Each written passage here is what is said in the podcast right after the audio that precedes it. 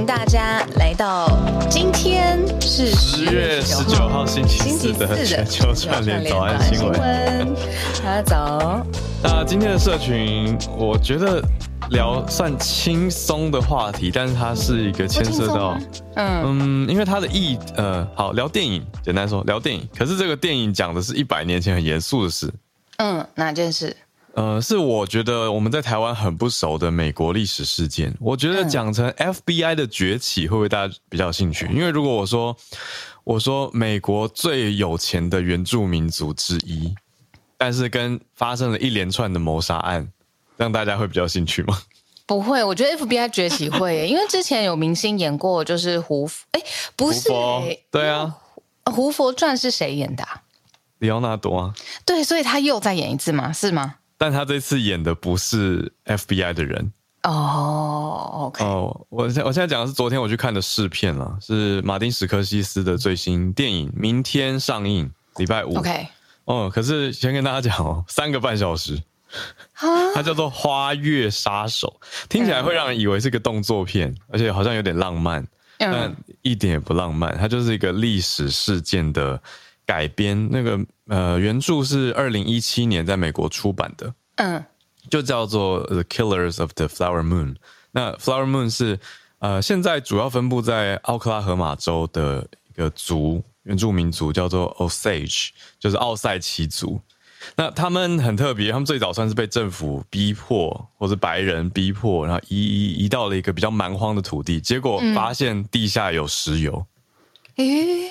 其实故事还蛮传奇的，对，他们就变超有钱的原住民族，嗯、可是因为有钱又有一个托管人制度，所以就有一些人开始去谋财害命，嗯，哦、呃，所以这就变成了非常非常厚实的一本历史事件调查小说。我没有看过小说，可是昨天看完电影，我相信这小说一定也是非常的丰富精彩了。我觉得呈现出来是很多的人性，还有那个时候因为美国的 FBI 还没有正式成立。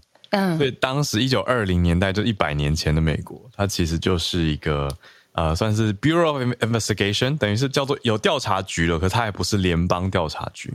那那个时候，胡佛的确是一个重要的角色，嗯，算是局长的角色，所以也蛮有趣。你马上就切入一个算是深度彩蛋梗吧。因为里奥纳多这次有主演嘛，可是他不是调查局那边的人，他是被调查的人。被调查的。那整体在调查的过程当中是充满悬疑斗志这种。非常多，因为有牵涉到官民勾结。哦。嗯，我就不讲，我就不讲惨案到底几件，因为太夸张。你看的时候你会觉得怎么可以这么坏？嗯。可是真的人为了钱，我觉得好像可以做出很多恐怖的事情。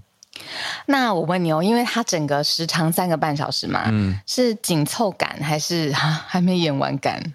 还没演完加震撼感，一种很奇妙的慢震撼，就是一直、啊、一直一件事就件事，因为它已经是历史了嘛，所以大家其实有兴趣查资料的话，都已经知道发生什么事了。嗯，可是每次看着这些事情在荧幕上用电影的手法呈现出来，还是会觉得太荒谬、太残酷。就是怎么可以这些事眼睁睁发生？可是当时就真的发生这些事情。因为我很惊讶的是，我后来回来查了资料以后，发现我觉得很夸张的电影里面呈现的手法，都是当时真的发生的事情，就不是电影大改编的。嗯嗯嗯嗯嗯，写实。对啊，就是比如说我讲一两个好了，你说雇佣外人来杀害自己家人这种事情，就是现在现在社会讲出来，你会觉得哈，这种事情哦。可是，在当时算是平扔的发生。家人，这个我没有办法，对吧？平扔的发生，而且那个手法，嗯嗯，对，那种手法就是，你就跑到荒野去干嘛干嘛，或者是运用一些机关，好，或者是什么下毒，就是你会觉得哈，就是现在 就要对付自己人，对，而且要有点回到那种很甚至有有开拓感的美国时代。就是还那种西部小镇感的那种木头造的房子，一栋接一栋，然后随时会不不小心发生大火，但你不知道那个大火是自己烧的还是别人烧的那种。嗯嗯嗯，对啊，就是还没有，我觉得跟现代的所谓治安还是很不一样的观念的。一百年前，一百年，对，蛮特别的啊，有一种穿越时空，就哦，然后看着，嗯。马丁导演嘛，那他找的演员非常厉害啊，嗯、里奥纳多跟劳勃迪尼诺，嗯、他们原来好久以前也合作过啊，很久很久以前，就里奥纳多还没演铁达尼的时候。哦，对，因为他很早很小就开始演戏了嘛。对，那你推荐大家去看的时候，要先稍微了解一下当时的历史背景吗？还是你就一张白纸去看也可以？我就是白纸啊，哦、所以大家刚刚就等于已经听完白纸的心得了，所以大家可以自己评估一下，就哎，自己如果是那种喜欢多了解一些呃历史事件背景，再去看成荧幕改编版的话，那就可以先看，因为中文版的小说。算是小说啊，它是一个犯罪历史调查的小说，已经在一九年出版了，嗯嗯嗯，就叫做《花月杀手》美国连续谋杀案及 FBI 的崛起。哦，OK OK，嗯，给大家参考啦。我觉得我这很难直接说哦，什么超好看或者不好看，可是我觉得它是有慢震撼，因为我到今天起床还在震撼，我就觉得好，它有刻一些东西在我脑子里，不是那种看完就忘的片。听起来节奏不是那种哇，那个一直丢炸弹给你，然后让你哇左边炸不是峰回白转的那种的，嗯，可是是一直震撼于人性的残酷，嗯、可以扭曲到什么程度这种感觉。对啊，然后我还提醒自己说，哦，这是一百年前的事，这是一百年前的事，给自己一点距离感。这种对，对对，不要一直觉得，要不然太贴近会觉得真的蛮恐怖的。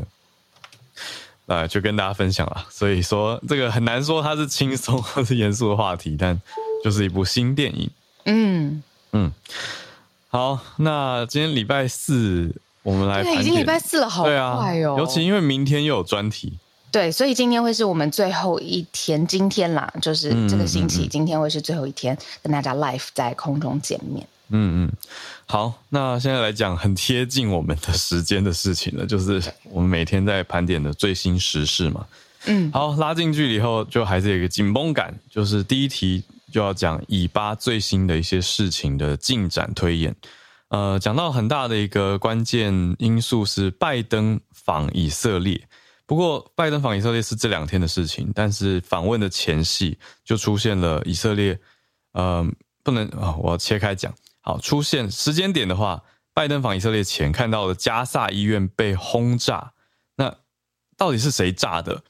呃，以色列的说法就跟其他人说法不一样，所以这个我觉得还要再有待商榷。但是这个轰炸医院这件事情，当然受到了非常大的国际批评声浪，觉得过于残酷、过度残忍，几百人就这样离开世界。那拜登结束访问以色列之后呢？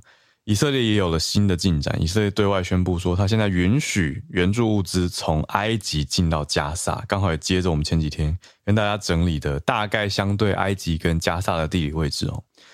好，那等一下来整理在第一题，第二题则是我们讲昨天“一带一路”峰会在中共北京盛大展开。那普丁他现在少数能去的地方嘛，因为受到国际法庭的通缉，但他。当然还是来了，他来到了北京哦。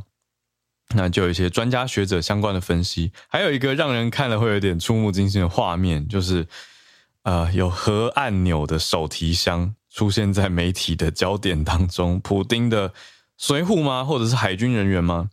在跟在他后面就提着这个手提箱，什么意思？这是故意呈现在媒体面前吗？也放在第二题。第三题则是五眼联盟。很罕见的发了一个联合的声明来指控中国窃取智慧财产权。那五眼联盟我们知道是，呃，以可以说是以美国为首，英美加纽澳的一个联盟嘛，军事的同盟。那在这样的同盟当中提出中国窃取智慧财产权，那当然就是军事的一些科技技术的争夺。来到最后一题。是法国让人看了担心的消息。法国的恐攻警戒提升到最高级，才在两天两三天的时间，接连在我们讲比利时布鲁塞尔的事情之后，现在法国有七个机场收到了炸弹的威胁，所以航班完全大乱。那马克宏就说，恐怖警戒升到最高，而且这个尴尬敏感的时间点，就是马克宏他宣布他要访以色列。我就认为这跟炸弹威胁应该很难说没有关联啊。好，所以真的非常的敏感哦，就是欧洲跟中东局势牵动，还有宗教的考量在其中。嗯、那我们就回到第一题了，以色列。嗯，拜登他已经刚访完以色列了，也走了，就是非常短暂的访问。嗯，嗯，大家在访问的前后啊，舆论当中最呃激化，而且同时也是十月七号，嗯，你说。巴勒斯坦哈马斯跟呃以色列最重要的冲突爆发以来，呃，死伤最惨重的一次爆炸是发生在呃加沙市的一座医院。嗯、那这座医院爆炸之后呢，就。平民的设施嘛，数百人丧生。那这件事情在阿拉伯世界为什么不得了呢？那是因为在过去哦，其实呃外交关系上面，美国这几年的努力啊，已经让一些阿拉伯的国家、中东的国家跟以色列蛮靠近的。但是就是因为这一次的呃炸医院啊、哦、这件事情，嗯，包括了像是呃呃包括了。呃，沙特阿拉伯啊，阿拉伯联合大公国，还有巴林，然后还有呃摩洛哥，这些过去都是承认以色列的国家，但是都是指责这一次袭击。其实特别的事情是我们刚才也听到，拜登他美国总统本人亲自到以色列，而且还说出不论怎么样都会跟以色列呃。坚定的站在一起，就是他人已经到了，话说的也是要支持他。嗯、甚至在这一次袭击的事件上面，拜登都从他自己的口中说出，以美国掌握的情报，这个呢是一个恐怖组织发射的炸弹错误，就是失误所导致，并没有直接的证据说这个是出自于以色列。色列嗯，所以，嗯，even。美国总统，我跟我跟你说，我直觉的感觉就是这一次的这个，嗯、因为大家已经经历了乌俄战争很很长时间的讯息累积叠加，嗯、已经很习惯了。哇，在战争的时候，双方各说各话，而且是会完全互相冲突。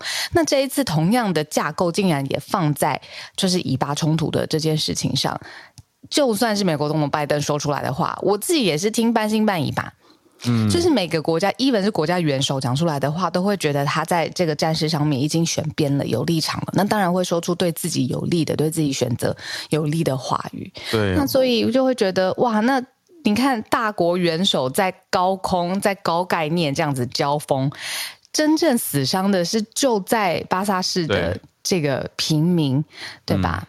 嗯很同意你的说法跟感觉，嗯，就是这种感觉，就是说不是要指控说啊谁讲的资讯实或不实，但我们讲一个事实在眼前，就是加萨的一个医院被炸了。那现在看到的是两方在互相指责，就以色列跟伊斯兰圣战组织互相都说对方是凶手，可是真相呢？到底是为什么会发生这样子的攻击？真的是一种说法当中所谓的火箭弹发射失败吗？还是？就是攻击，但是要粉饰太平，真的没有人，现在没有人知道，变成说没有人知道到底是谁攻击的。可是残酷的就是这个医院已经被炸掉了。嗯。呃，昨天 这当然就有一点科技科技的小细节，就是因为这样子类似的事件已经出现了非常多了嘛。我们昨天在家里讨论的时候啊，我们家先生就说，为什么在发射火箭上面没有一个辨识的系统？就是他现场如果找到，比如说火箭弹的残骸或者武器的残骸，没有办法知道是、嗯、当证据。对啊，是谁发射的吗？现在连我们的手机或者任何的三 C 的原件，你如果编号，我觉得是很好的想法。对对，可是我会想到的就是私、嗯、私。私下制作的啊，秘密制作，私下哦，你说，嗯，就不是由什么洛克希德做的这种，对，或者是、嗯、对，就各种阴谋都有可能嘛。你说民间自己做的没有啊，或者是官方做但假装是民间做，会不会？嗯，就是我觉得太多种可能性，就没有足够资讯帮大家判断的时候，就是一团迷雾。嗯嗯，然后我还有一点呃失望的事情是，呃，国家元首各国都是哦，就是现在。其实是不是在打口水战，对吧？嗯、那听听起来就是，那实际上面作为是赶快阻止这一场冲突继续延伸下去，对战争继续延伸下去，好像也还在一个口水的阶段。可是你看，从十月七号爆发以来，现在日子也一天一天过了，那个冲击跟袭击都是加大的。嗯、那 even 美国总统人到了现场，你看乌俄战争也没有，就是呃，哎，有吗？拜登有到乌克兰过吗？大家帮我回忆一下。印象中好像没有，他有真的去吗？他不是好像没有，印象中没有啊。嗯嗯，确认一下。对啊，但确认一下，大家也可以帮我回忆。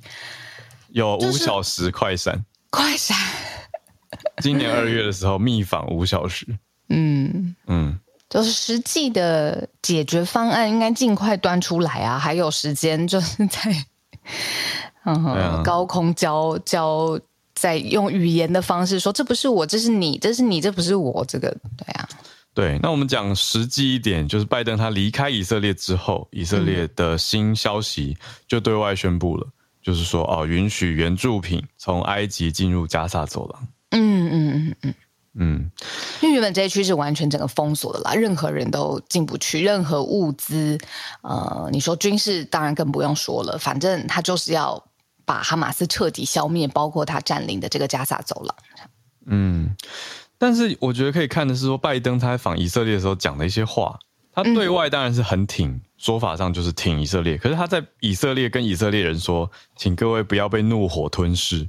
嗯，他反而是一种提醒的角度，对。然后还提到说，巴勒斯坦建国是一个目标，就是一边支持以色列，但是他们也支持巴勒斯坦建国。他还是坚持这个所谓的 two state solution，两国方案。嗯，并不是要。帮助以色列，你说赶走他们反对的势力，或者是所有的其他人，所谓巴勒斯坦人，嗯、而是两国才是美国的立场啊。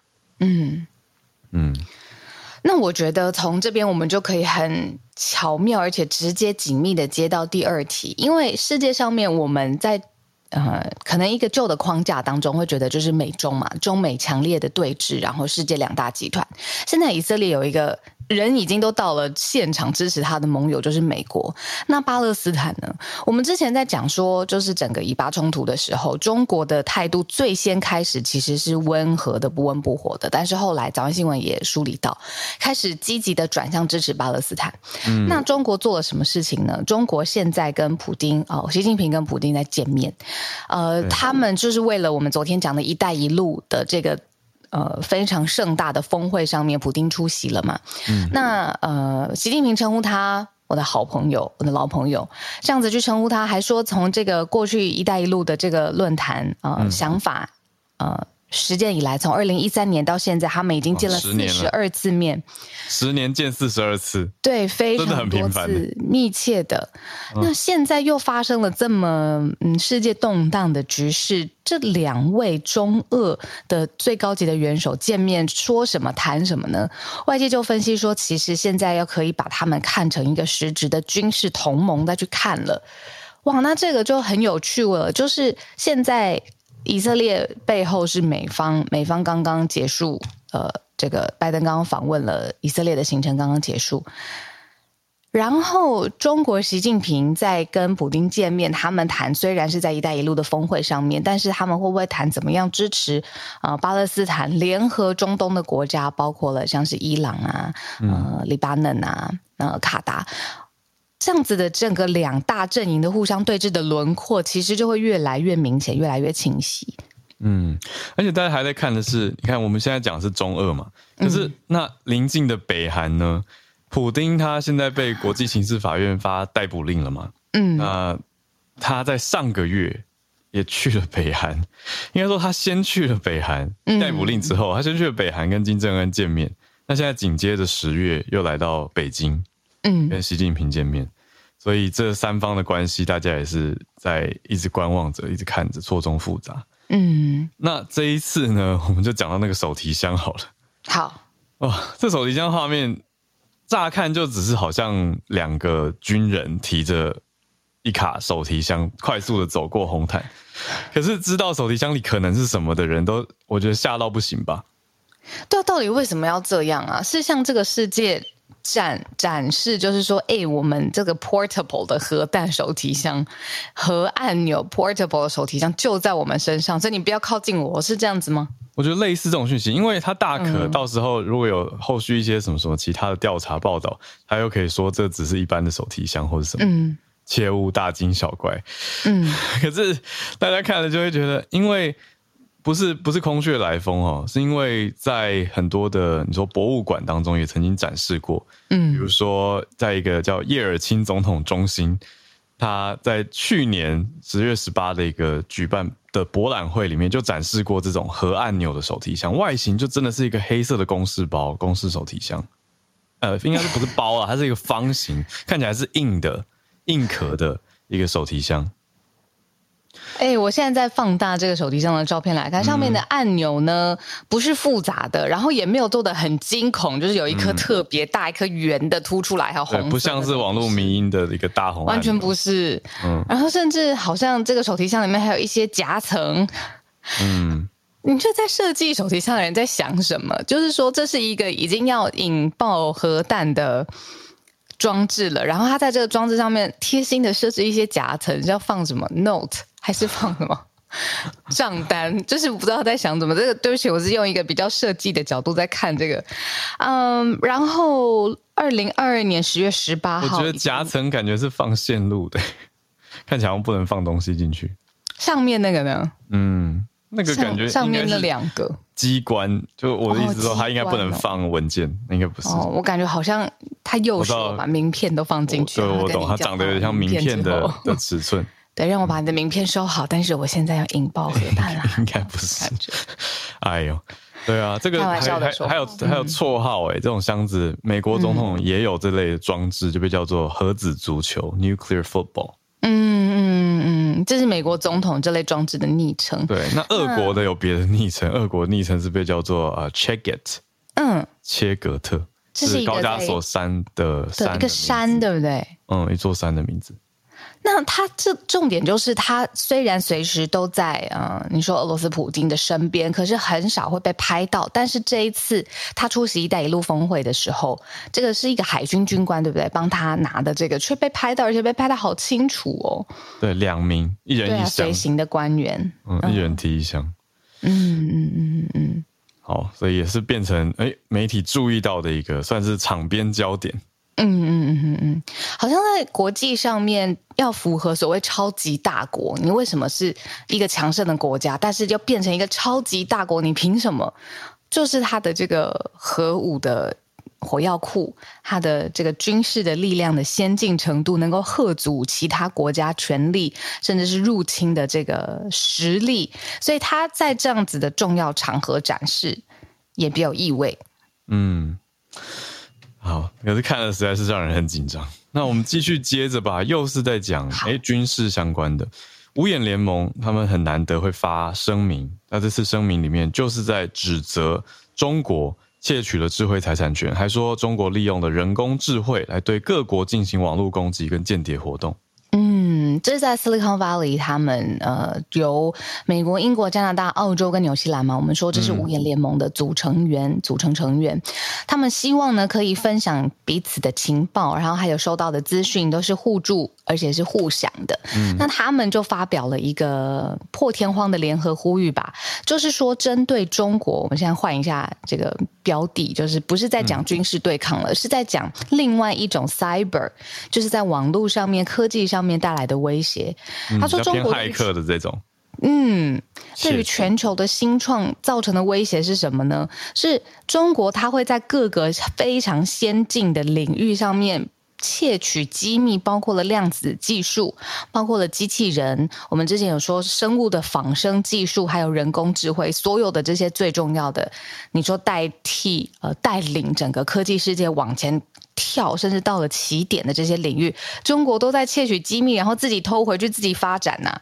所以呢，这些五眼联盟就是破天荒的同时指出联合声明，你说这些智慧财产权，中国你不要再去剽窃了，不要再去窃取它。嗯嗯，我觉得这等于是一个记者会嘛，它就是一个公开的发布会。要办这样子的媒体活动，通常媒体也都会问说，那到底 What's new？因为你说中国有间谍，这完全不是新闻了。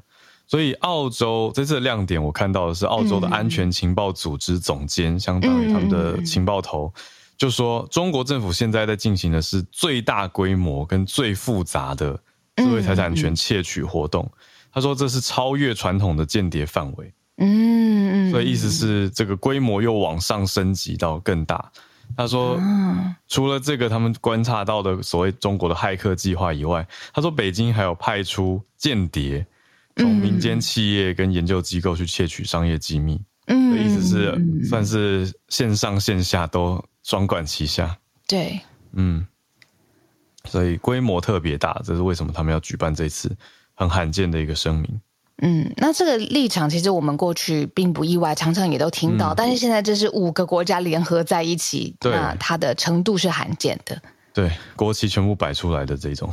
对呀、啊。嗯，那我们来到今天最后一题。好的。对，讲到这个，我真的会帮我们在欧洲的听友，特别是法国的听友，有点担心。会啊，昨天就开始有这个苗头了。嗯，对，就是法国现在我们讲刚的事情嘛，马克宏他十七号的时候才前两天就宣布说要要应该是要去出访以色列，他说要打击恐怖势力，但是隔天在十八号的欧洲，马上就传出说法国七座主要机场都收到炸弹的威胁。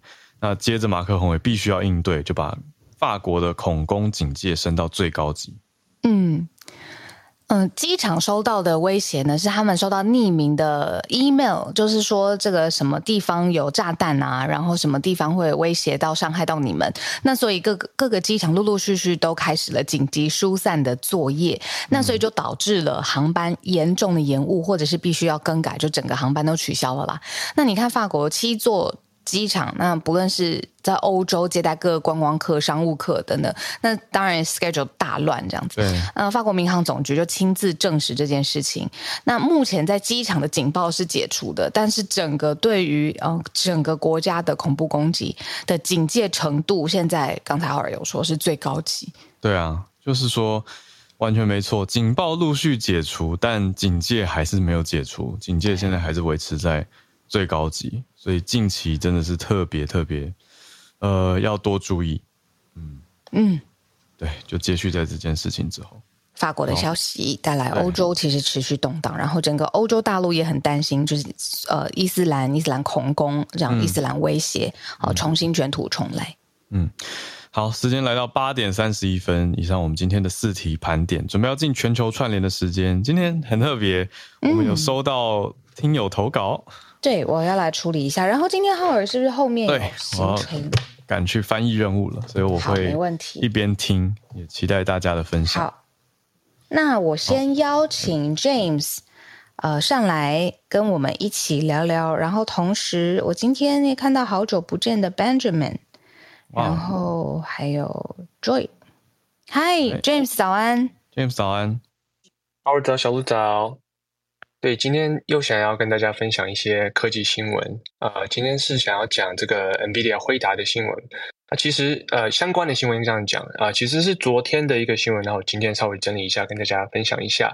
那新闻内容其实就是说，这个美国商务部呢，在这个昨天的时候，周五的时候宣布，就计划在接下来几周要升级他们之前有的这个防止出向中国出售更先进的 AI 晶片的一个法令，他们要多加一些条款。来限制他们现在呃出口的一些漏洞，对，然后这个美国政府表示呢，新的规定是用来弥补，就是 again 去年十月的时候的的的限制出境的一些呃生效之后的一些漏洞，然后这漏洞是什么呢？嗯、其实就是说，呃，NVIDIA 在去年的时候没有记错的话。啊、呃，他们公布了他们这个 H 一百和 A 一百的一些晶片嘛，就是他们最高阶训练 AI 的晶、嗯、呃的 AI 模组的一些晶片。然后这些晶片其实就是各个大公司啊，OpenAI 也好啊，Google 也好，他们就是这首选的一个 GPU 来训练模组。嗯，然后他们把这些晶片呢，为了要这个呃算是呃 work around 这个禁令的方式，就是说他们用一个新的版本，然后卖给一些中国的公司，然后这些晶片。嗯叫做呃 H 八百还有 A 八百，就相对 H 一百和 A A 一百嘛。然后这些晶片是符合就是美国出口到中国的一些禁令，然后主要是用这个放慢就是装置上 GPU 跟 GPU 之间的连线速度的，他们叫做 interconnect 的一个技术。嗯，从六百的这个 gigabytes per second 到四百 gigabytes per second，然后来降频，就有点像降频的一个概念。然后。很重要的是，这个晶片他们个体 GPU 上面的算力其实是没有受到降频的，就只有他们 GPU 与 GPU 之间，他们连线有降频变得慢。然后为什么可以这样做？然后有合乎这个美国出口禁令呢？其实是因为说，呃，去年呃十月这个禁令只局限在就是规管他们建立所谓这个超级电脑啊，或是 server farm，他们这个立方单位的算力的密度。所以说呢，当你只是把这个 GPU 和 GPU 之间的这个 interconnect 把它变慢之后，你是可以卖给呃，就是大呃中中国的，因为因为因为这样子来说，你建立超级电脑的确会比较慢。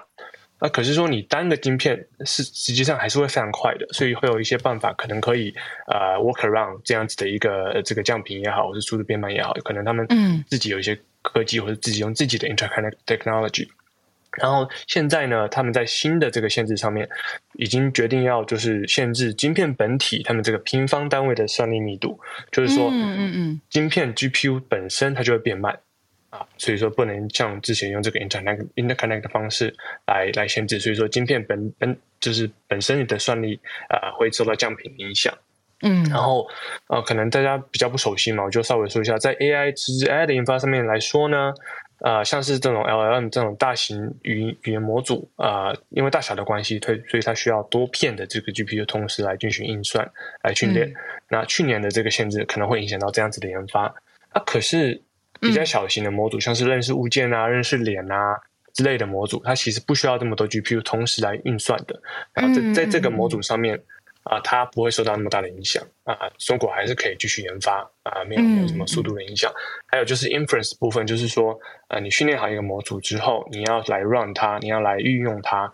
然后运用的时候呢，你其实你不需要这么多 GPU 全部连在一起来来使用，你可能单片就可以用来呃 run，就是叫它 predict 一个东西。嗯，在这方面呢，呃，新的 limitation，新的这个这个禁令会受影响到这个部分，就呃旧的不会，所以这可能会对他们一些云端服务会受到变慢的一些影响。嗯，那对，我想这些目标，呃呃呃，应该也就是来贺主这个中国可能有这个 workaround 这种自家研发 interconnect 技术。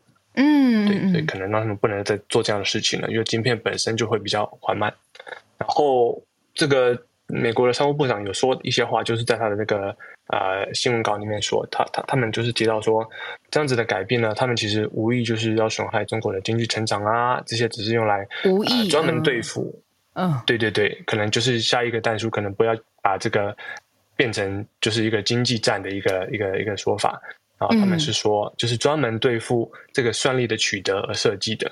然后他们目标是减缓中国下一代的呃，就是 cutting edge 的一个模组的发展啊。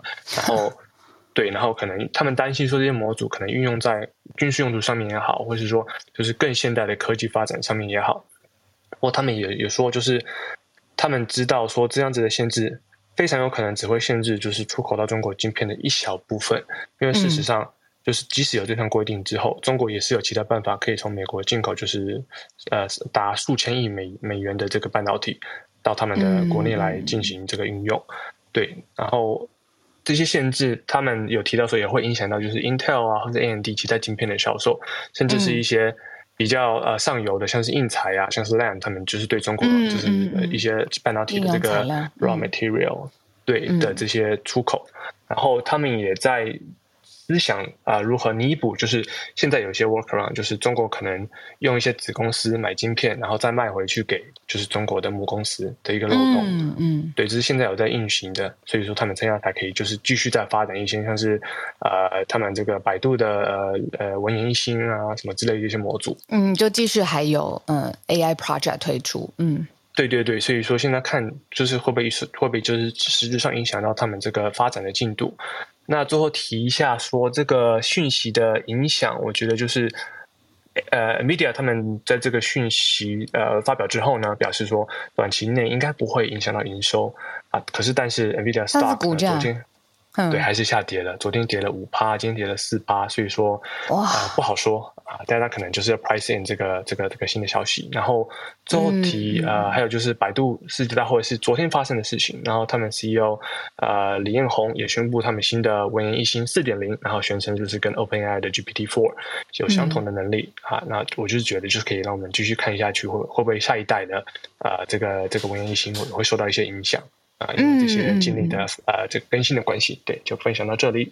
嗯，谢谢 James。哇，这个半导体科技战、晶片战的互相攻防，然后还有他牵动的，就是其实他说，美国商务部说他不会，不是要拖成这个经济战，不是要打这方面的，就是希望拖慢对方经济。但是他其实作为一个扭车头，就是带动后面所有的经济呃科技产业的发展，这个这一步。后续你看，连市场上面也都这么敏锐的反应出来了。那后续的影响，实质的对中国的影响，还有对于美国有没有达成他的目标，我都很欢迎 James 随时回来再帮我们慢新闻追踪。好，到了这边，我要稍微请呃 Benjamin 跟 Joy 稍微等我一下下，因为我们昨天呃收到了一个蛮特别的录音吧。这是一位呃在美国念书的大学生，他叫 Jim，然后他想换一下这个。怎么说？我们也调配一下在节目上面的丰富程度跟心情吧。这是一个跟体育相关的消息，就是二零二八年壁球会纳入了洛杉矶奥运的正式项目了。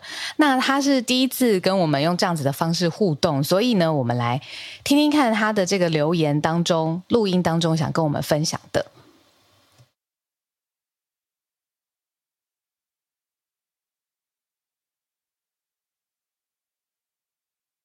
浩瑞小路，大家早安。呃，我是 Jim，我现在人在美国。呃，我是在美国读研究所的学生。好，那因为前几天浩瑞讲到，呃，开始打壁球，我这边就来分享一下一个有关壁球的新闻。那就是壁球将于二零二八的洛杉矶奥运会被正式的纳入其中的项目。也就是说，过去其实壁球不是奥运项目。那世界壁球联合会在过去好几届奥运就已经不断尝试，希望跟奥委会来协调，让壁球加入啊、其中的项目，但都以失败告终。那其中可能的原因有非常的多，那其中原因就是壁球是相对小众的运动嘛。虽然说是小众，但我上网查了一下，世界上也有大约两千万人在打壁球。哦，所以好像也不少，但可能跟其他的运动比起来，知名度没那么高。那这是其中一个原因。那可能还有的原因是在赛场上的得分判定，在部分情况下可能会因为人文主观的判断而有不同。什么意思呢？这跟就跟啊壁球的规则有关的。因为壁球啊，你在打的时候，场地其实是跟对手共用，因为你们是共同打同一面墙，然后共用同一个场地，所以可能会发生你影响到对方击球的情况发生。那这时候就需要一个第三方的裁判来判定说，诶，你是不是有真的影响到对方击球，然后造成犯规？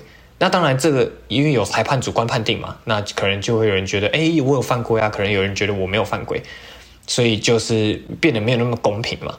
那当然，后面在世界壁球协会还有一些像是巡回赛的委员会，就想办法加入了电脑辅助判决，就是让裁判重新以嗯摄影机的视角重新看那颗球，然后来再让裁判看重新判断说，哎，这颗球是否有犯规，就是尽量要消除裁判这个主观判定带来的影响。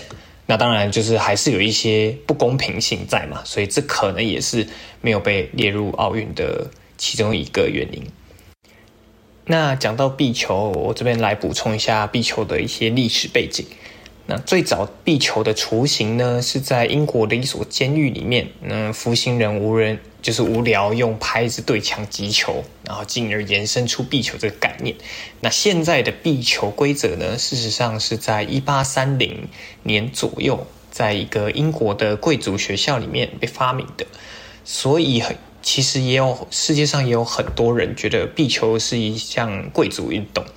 那这个也可能是其中一个没有被纳入奥运项目的原因之一，因为他们觉得，嗯，打球的人的分布不够，嗯，不够平均，不够就是有 bias 嘛。那当然，现在的情况不是如此啦，因为在台湾打壁球的话，成本其实相对蛮低的，大概就跟羽球差不多，然后球拍也比网球什么便宜。嗯，成本可能又比羽球更便宜，因为羽球的球其实蛮贵的，而且台湾率很高。那壁球的球其实相对蛮便宜的。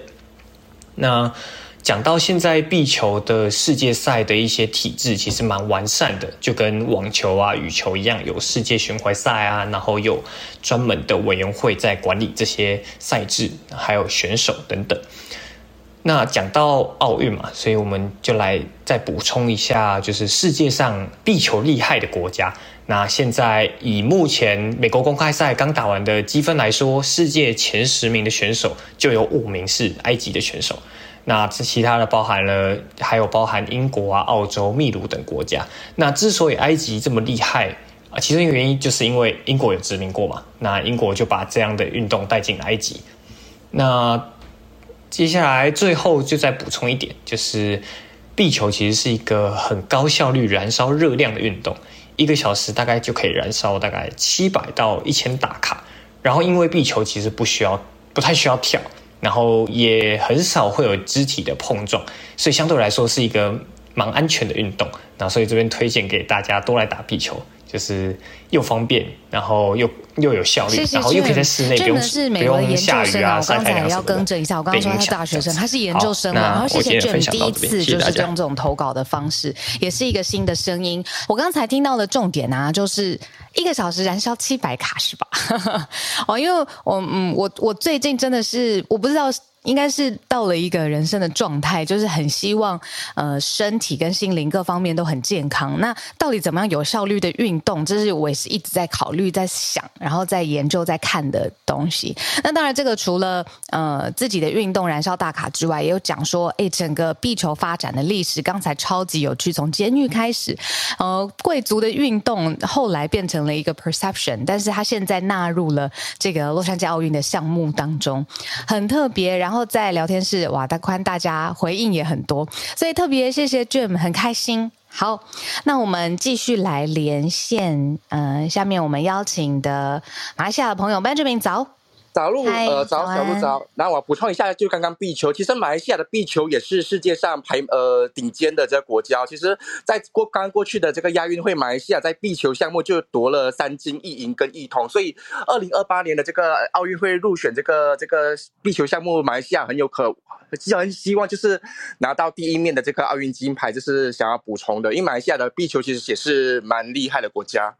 那我今天要说的是这个呃以巴冲突方面，马来西亚在这个以巴冲突哦是呃。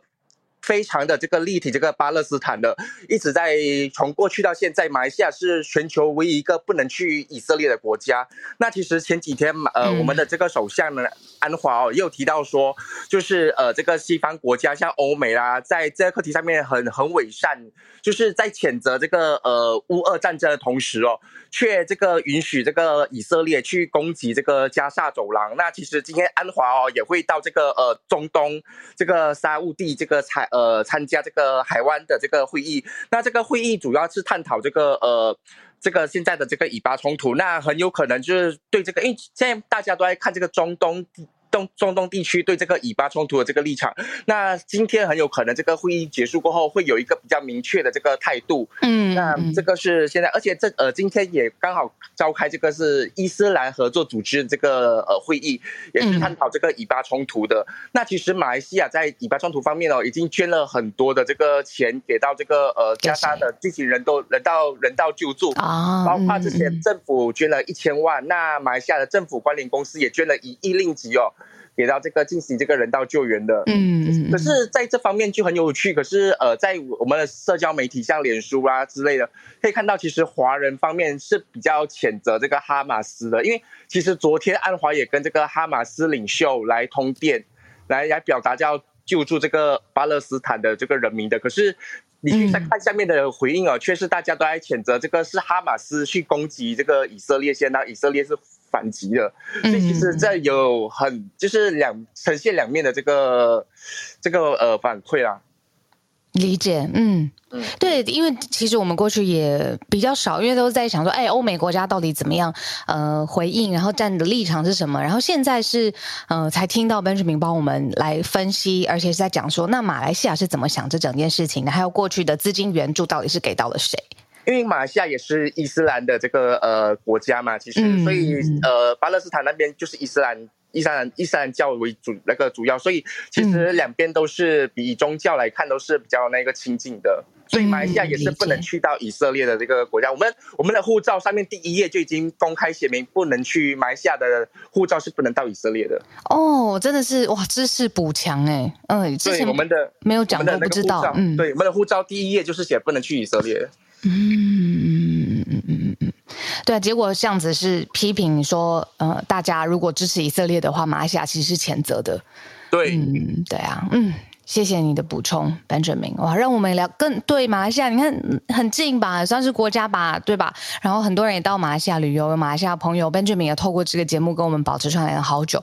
原来我现在才知道是有这样子的特别的宗教因素在后后方，好，但是也超过了，因为在人命面前，好，现在这种宗教的 barrier 不同的原来的禁令，现在也，你看马来西亚的政府的。态度是超过这一切，还是要支持用人道的方式啊，尊重人的生命的方式来看待整场冲突。呃，我要连线到 Joey 了，但是现在 Joey 在讲电话，所以呢，我来回应一下聊天室当中大家的留言，然后也顺便让 Joey 处理完你的电话。哎，Joey 刚好处理完了是吗？电话 OK 了。如果 OK 的话，可以帮我们打开麦克风。哎早安，嗨嗨，Hello，大家早安，不好意思，刚好刚好有电话，马上就进来。不会，没问题。是这么刚好要讲匹克球吗？还是改天？哦，没有没有，匹克球改天再分享，也是我最近刚开始这个接触的运动，然后也让我想起来要赶快多去打球了，因为我好像剩五十二天减肥了。哎、欸，可是你可不可以 先帮聊天室的人那个释疑一下？就是因为刚才 Jim 就是嗯。呃录音的跟我们串联的朋友，他说这个壁球不会碰撞，但蛮多人都会在聊天室说，其实是很猛烈的碰撞。那到底实际状况是哪一个？哦，你是说壁球还是匹克球？对，壁球其实我没打过哎。哦，壁球你没打过，它不是一个匹克球，不是一个很像壁球的东西。诶，因为我没打过壁球，所以所以不知道。对对对对对。那大家专业的或者是打过壁球的，可以跟我们在聊天室聊一聊吗？就是说，它到底是不是一个激烈碰撞之下的运动产物？然后，皮克球以后就在等 Joey 上来跟我们分享。那我就不耽误今天 Joey 要分享的事情了。来，OK，好啊，今天跟大家分享的事情呢，又有点延续我们之前聊的话题啊。那主要是 Swift Knock Knock 呃 Economy 的最新情况。就是 Taylor Swift 的演唱会电影，大家已经知道他的演唱会对于美国的很多经济啊、旅游业啊都造成很大的这个影响，大家之前都分享过了。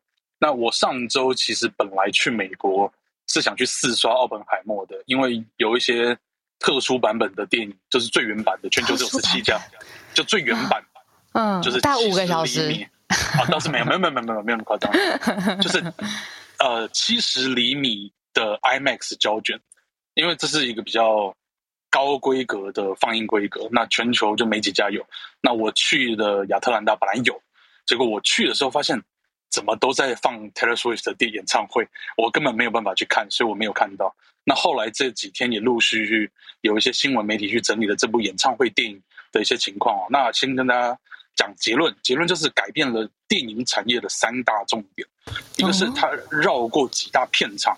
跟串流平台，嗯，直接发行。嗯、传统大家可能就会知道说，跟这个六大片场或者直接上串流嘛，他没有。嗯、然后第二个是这部电影几乎只靠他本人的社群影响力宣传，所以他的行销费用是史无前例的低。啊，那第三个，这部电影，呃，这部演唱会电影在电影院里面放的时候，鼓励观众做一些平常在电影院不能做的事情。那个画，嗯、那个画面仿佛洛基恐怖秀。啊，那细节等一下讲到这一点的时候，我们再来谈。好，那我们首先开始来讲，他这一次直接跟一个连锁戏院 AMC 进行发行，所以他几乎就是呃没有让中间商赚取差价哦。而且平常大家在一部电影上映的时候，一部呃一一张电影票的钱，它是发行跟戏院分拆的嘛。而这次因为没有了中间商，所以 Taylor Swift 这边他只拿百分之五十七的票房。那电影院拿的会听起来好像还是比这个一半还少，对不对？但是漫威会拿走百分之六十五，所以相较之下，电影院会更有意愿来发行 Taylor Swift 的这部电影。而且因为这个电影的这个讨论度太高了，有很多电影院甚至于就为了这部电影赶快去升级它电影院的设备。像有一间戏院，它连锁戏院，它花了一百五十万美元去更新它的音响跟椅子。就只因为这部电影要上映。那根据这位老板的描述，嗯、他说这部电影就仿佛是演唱会电影界的 Star Wars 星际大战一样，嗯、是非常有历史性的。嗯、那我相信他应该是觉得很划算，因为以票房来讲，真的是有点夸张哦。那我们刚刚讲到说，哎，一般在电影院不能做的事情包含什么？我们通常在讲，在电影院里面，就是你就坐好嘛，不要聊天嘛，不要划手机嘛，就专心看嘛。可是如果有听过《洛基恐怖秀》这部电影的人，就知道，大家在现在这个时候去电影院看《洛基恐怖秀》，哇，那个衣服哦，绝对不是你一般穿的衣服，你一定是打扮的非常的怎么样？奇装异服，打扮奇装异服，嗯，跟电影的角色一样，或者是你觉得怎么样能够代表？狂欢的感觉，你就会怎么样？哦、狂欢，嗯，没错。然后你会带上你的手镯、荧光棒，在电影院唱歌跳舞，甚至于拿道具丢来丢去。嗯、像在《洛基恐怖秀》里面，现在大家通常进场前，主办单位都会发给大家，呃，皮质的手套，嗯，啊，好几卷的卫生纸、铃铛之类的，就为了让配合这部电影的放映。嗯、而现在这部电影也几乎变成这样，电影院都鼓励大家搞这些东西，甚至于鼓励你在电影院。做一个过去大家最反对的事情，叫自拍。嗯，基本上你的电影院拿出拿不出来，绝对被骂到死。嗯、但是现在不是，现在是你只要不要对着荧幕拍，你怎么拍随便你，你要拍 TikTok 拍什么都行。呃，电影院非常鼓励你。嗯、而在这样子的情况之下，这个人潮是怎么来的？导致于我连电影想去朝圣都买不到票。他其实只花了一百五十万美元的广告费用，在美国本土打广告，在其他国家几乎都没有。那这个听起来的数字还是很大嘛？可是因为别的大型片场，如果是发行这样大的商业片，都是几千万美元甚至上亿在投广告的，所以它相较之下是非常非常少。那在首周末，在美国本土，这部电影已经取得了九千多万票房的这个成绩，而上一次有达到这个等级的是这个小贾斯汀。Justin Bieber，他的总票房，他的演唱会电影的总票房才七千六百万，哦，而 Taylor Swift 是在首周末九千多万，嗯，那在全球已经破亿，一点二亿左右，所以他是非常厉害。他一个周末才，他礼拜五上映，所以大概三天就已经超过了上一部电影，嗯，非常非常厉害。而这部电影目前的。评估未来可能会达到一点九六亿美元的总收入，那整个演唱会包含电影的票房总收入会达到五十七亿美元，五十七亿美元大概就是全球票房最高电影《阿凡达》的两倍，两倍。对，演唱会收入是等于这部电影两倍，当然不是演唱会电影的收入，而是演演唱会的收入会高过它。那这些钱到底是由谁贡献呢？Hollywood Reporter 有做了一个简单的调查，嗯，这部电影的观众百分之八十二是女性，然后年龄的分布十八到三十四岁占了百分之六十三，嗯，对，也就是说这个族群其实也是很广，但是都以女生为主。嗯、那这么厉害的一部电影。会不会跟台湾没有关系呢？啊，也不会。十一月三号 就会在台湾上映了。好好好好，也很快了。现在十月底了嘛，马上大家都可以去领教这个威力了。这样子。对对对，马上就可以看到。那台湾会不会也有跟《洛基恐怖秀》一样的狂欢场？我们拭目以待。嗯、我不晓得跟这个片商 有没有办法？对啊，对狂欢场哇，我也非常好奇。嗯，谢谢 Joey 哇，光是听到这个数字都觉得很震撼，然后可以想象那个狂欢场的画面。呃，大家在你看电影已经是这么跟大家生活这么近，然后大家这么熟悉的场景，如果可以做一些新的事情，我想也是很新鲜吧。这个世界真的很有趣，总是有呃发生的新鲜事，然后挑战自己原来的想法，不论是你看票房。Taylor Swift 的威力，还是我们看电影的行为？谢谢 Joey 今天带来了很精彩的这个，嗯，他自己，我觉得他一直都是长期研究这一系列的知识。那翠翠，我有看到你今天举手了，要跟翠翠很贴心哦，准备了这个早安新闻益智答题，跟大家猜谜。呃，我们再留一点点的时间，因为今天呃时间也不是很够。那我们继续再邀请大家，不论是透过现场举手的方式，或者是。嗯，就是像 Jim 就美国的研究生跟我们讲的这个壁球有关奥运的正式纳入，用呃投稿的方式，用录音 MP3 啊，或者是连接投到我们的官方的 email 上面，我们都非常非常欢迎。那明天我们有专题，我自己觉得是非常精彩的专题，喜欢表演艺术的朋友呢，都可以呃明天特别注意一下，我们也聊得非常精彩。呃呃，我问了一些可能表面上面乍听起来会有点哎。诶怎么这样问？是不是不礼貌？但是没想到对方真的是大师，大师出手，非常有智慧，很圆滑的，呃，解释了很多当代的疑惑。那就明天我们也继续在空中用 podcast 的方式跟大家见面。下周一早上八点准时回来，全球串联早安新闻，谢谢大家啦。